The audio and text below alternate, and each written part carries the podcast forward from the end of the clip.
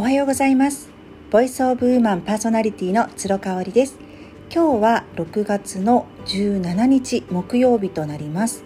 ちょっと雨が続いておりまして低気圧で体調が悪い方もいらっしゃるんじゃないかなと思いますがいかがでしょうか？えっと今週ももう後半に入ってきましたね。猫ちゃんがこっち見てますね。えっとね猫って早起きなんですよね、まあ、その代わりあの夜型なので日中いつも寝てるんですけど朝はね私早起きで猫ちゃんと一緒に起きているので2人だけのあの蜜蜜月時間ですね。まあ今はちょっと私の近くで寝てますけれどもあのー、月水金と朝ヨガをやってます。ワーママハルさん。ボイシーで有名なパーソナリティの方ですね。この方が主催する、えー、まあ、オンラインサロンなのかな？サブスクリプションで、えー、月2980円で毎週月水金1ヶ月ねあのできるんですけれどももうこれを5月から始めていて2ヶ月になります。であの5時半までまあ一通り瞑想をしたりとかストレッチをしたりとかあとは日記を書くっていうジャーナリングですね。で、えーと、読書をしています。で私あの本がすごく好きなイメージを持ってらいただいている方も多いと思うんですね。で本を読む時間ってどうやって確保してますかって聞かれることがあるので、まあ、私が隙間時間にとっている読書法についてお伝えしたいと思います。えっとねもともと本はすごく好きというかまあ、昔ってゲームとかなかったじゃないですかあのファミコンとかも私買ってもらえなかったので、まあ、母が結構こう本を買ってくれたんですよねその代わり。で学校でも読書感想文とか、まあ、あのいろんな時に書かされましたし私自身が算数理数系が苦手だったので、ま、国語でこう学力伸ばしていかなければなっていうのをこう中学受験ぐらいの時に思ってたんですよね。で、まあ、本を周りの子も読む子が多かったのかな私真面目な女子校に通っていて私は全然真面目じゃなかったんですけれども結構みんなあの音楽よりも本みたいな感じの子が多かったのでうんなんか本は読んでましたね今ねうちの息子たちが10歳8歳で全然本を読まないんです。でねあのよくお母さんが読んでたら子供も読むようになりますよなんていうふうに言われるんですけどあれは間違いですね私もめちゃめちゃ読んでるけどその姿を見ても、うん、興味示さないからやっぱこれはもう向き不向き好き嫌いがあるんだなというふうに思っています。でねその後ね私会社員に入って、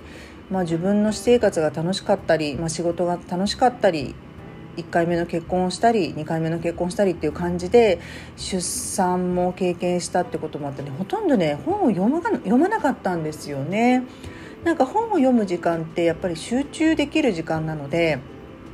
そういうふうに集中できる時間をガッと取ろうとも思わなかったし、まあ、子育て時期はもう物理的に取れなかったっていうのはありますね。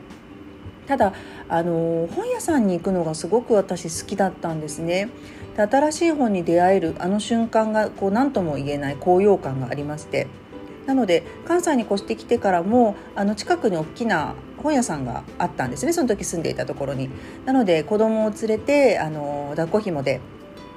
あの寝かしつけながら本をずっとこう本屋さんで探すっていうことはしていました。で次男を出産してしばらくしてからかなやっぱり本いいなって思ってであの小説とかそういうものではなくって、まあ、自己啓発的なものとか哲学的なものあと心理学的なものとかを結構読み漁ったんですよね。あのいわゆるあのこういう女はなんとかだみたいなちょっとこうあのー挑発的な題名っていうんですかね。こうそそるような題名。で中身はそんなに大したことないみたいな本とかもはっきり言ってたくさん読み漁りました。あとはこう脅し系ですね。こうしなければあのあなたはダメになるみたいなそういう啓発本もたくさん読みましたね。今はどういうものを読んでるかっていうとまあその著者さんに惹かれてっていう場合が多いかな。その方に惹かれてあの読むっていうことが多いので、うん、本棚に残っているものも